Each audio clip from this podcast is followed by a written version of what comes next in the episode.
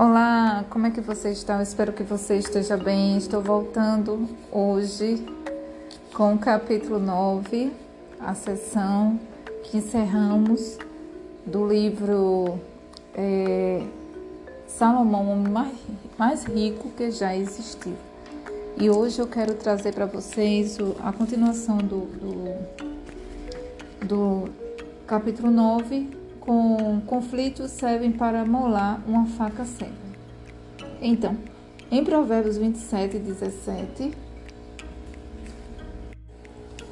o ferro, em, em Provérbios 27, Salomão diz: o ferro de açúcar, de, não, o ferro se aguça com o ferro, assim como o homem com a presença de seu próximo. É difícil cortar algo com a faca cega ela tem de ser afiada até pouco tempo atrás.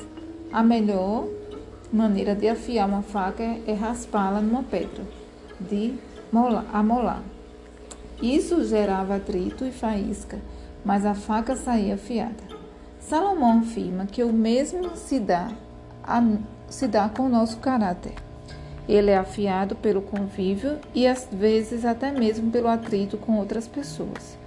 Nos negócios, não é raro que discussões resultem na descoberta de um método inesperado que aponte caminhos inovadores.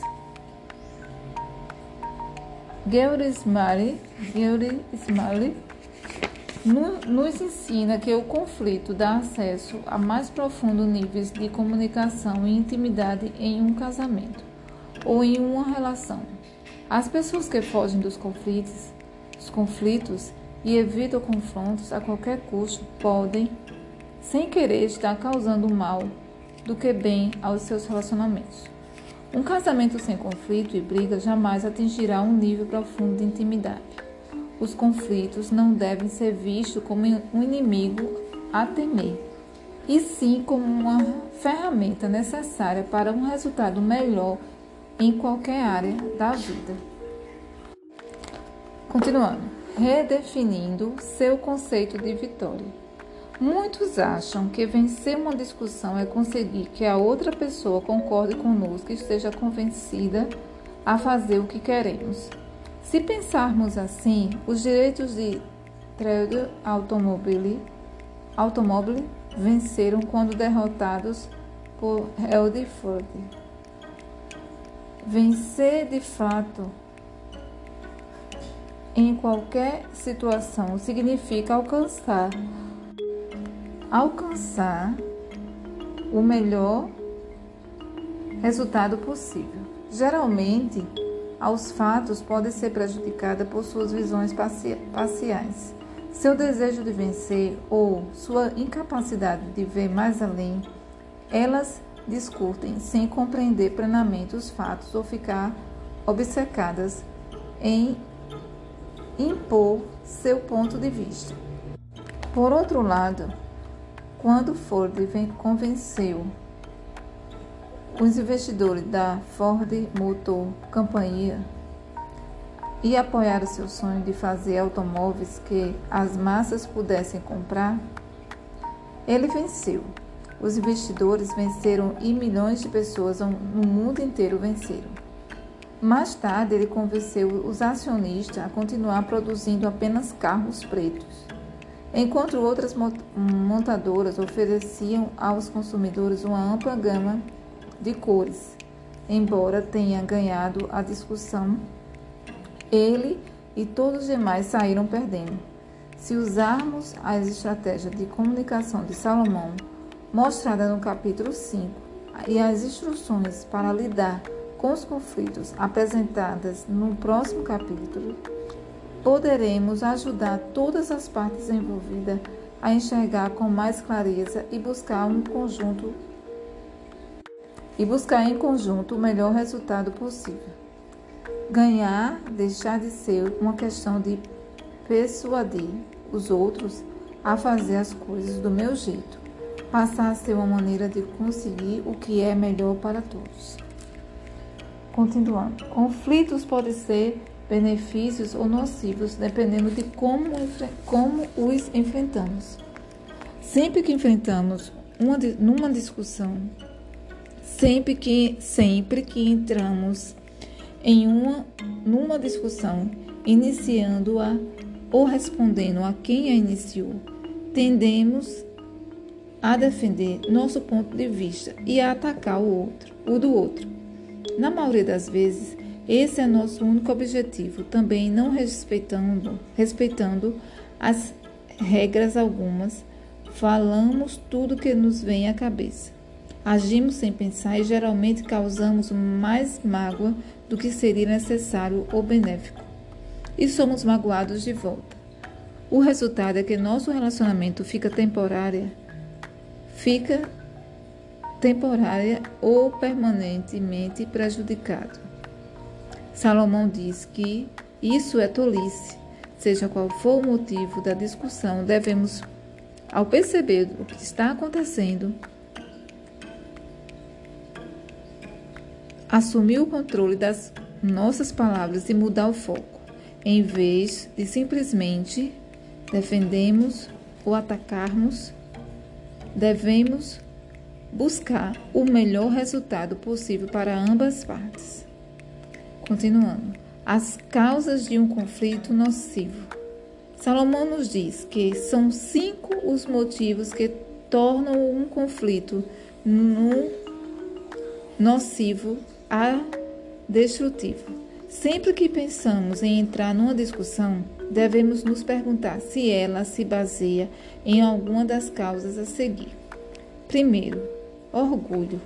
Em Provérbios 13, 10, encontramos o orgulho encontramos o orgulho traz apenas contenda, a sabedoria está, os, está com os que se deixam aconselhar. Como, os veremos, como veremos no capítulo 14, a arrogância natural e o orgulho são as maiores causas dos nossos problemas. Então, antes de entrar, são as em, antes de entrar, são as maiores causas em, em um, desculpem, gente. Antes de entrar em um conflito, pergunte se o principal motivo da discussão é simplesmente alimentar seu ego ou defendê-lo de, uma de um ataque. Se for assim, interrompa a discussão. Salomão sugere que você busque conselhos externos antes de entrar em choque com alguém. Ele dá a defender que a sabedoria extraída desses conselhos Muitas vezes evita que você se deixe levar pelo orgulho. Já vi maridos e esposas se atacar ninhárias a fazer o mesmo com os filhos. Salomão também nos manda evitar isso. Guarde suas discussões e conflitos para as questões que realmente importam, para os momentos em que danos, danos reais tenham ocorrido e que estejam prestes a ocorrer a ocorrer em um enfrentamento, seja a única forma de solucioná-los ou impedi-los. Brigue com alguém apenas quando tiver um motivo real para tanto, para tanto, e não por orgulho mesquinho. Segundo ponto, raiva. Como, est como está em Provérbios 15 e 18. Um homem colérico atiça a, a querela o homem paciente acalma a rixa. As discussões geralmente começam porque uma das pessoas já está com raiva. E o mais comum é que é essa raiva nada tenha a ver com a discussão. Se você perceber isso, procure resolver os problemas que o estão atormentando antes que eles destruam relacionamentos importantes na sua vida. Se, se a outra pessoa está passando por uma crise que a deixa nervosa, evite entrar em conflito com ela, mesmo que isso signifique limitar o tempo que vocês passam junto. No capítulo 11, vere, veremos os, os preceitos de Salomão. Para lidarmos com a raiva em nossas vidas e nas vidas de outras pessoas. Terceiro ponto: palavras duras. Lemos em Provérbios 15, 1. Resposta branda aplaca a ira, palavras ferina atiça a ira. Basta uma única afirmação ríspida ou algumas palavras cruéis para começar ou intensificar um conflito. Na maioria dos relacionamentos, sabemos que são os pontos sensíveis que provocam a briga e quais as palavras, afirmações que fazem o outro perder o controle. Salomão sugere que pensemos antes de falar e agir e que usemos palavras ternas e gentis para ama amainar atenção, para amainar a atenção em vez de palavras duras para aumentá-las. Gente, eu nunca ouvi essa palavra, amainar atenção, eu nunca ouvi.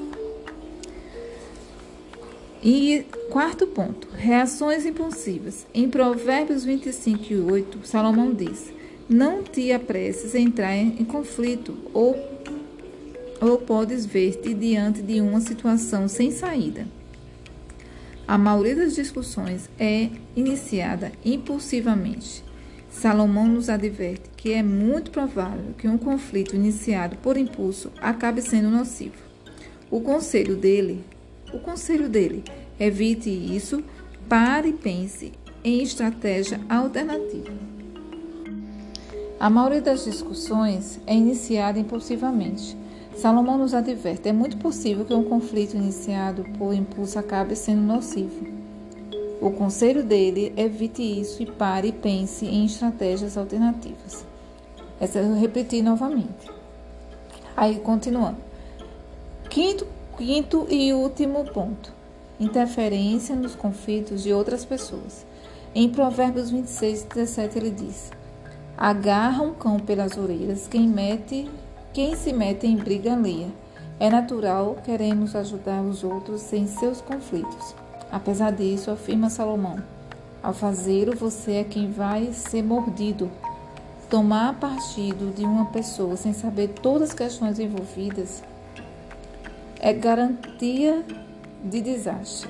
Quantas vezes isso me aconteceu? Infelizmente, em muitas ocasiões, felizmente, felizmente, em muitas ocasiões, amigos próximos me aconselharam a não me meter na briga e assim pude manter um bom relacionamento com as duas partes em conflitos. E elas acabaram se acertando na maioria dos casos. Mesmo quando alguém pedir sua ajuda em um conflito, reflita bastante e se aconselhe antes de interferir. Nunca tenha medo de dizer não. Nunca tenha medo de dizer não, explicando que considera essa atitude a melhor para todos.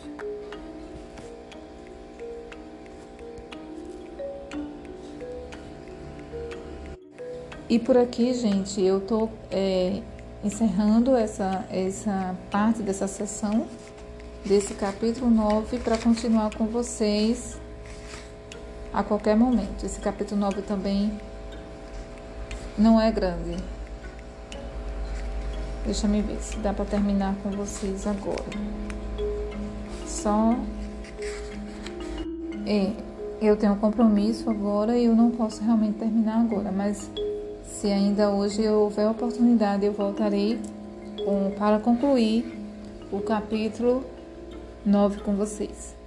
Desculpe o final porque acabei me distraindo na leitura, o ponto 4, e eu repeti de novo a, a parte para não me perder. Eu agradeço a vocês é, mais uma vez que estão aí me ouvindo. Espero que vocês estejam sendo edificados, tenham, estão, que estejam aprendendo algo com essa leitura. Deus abençoe vocês e retornem comigo. Fica com Deus.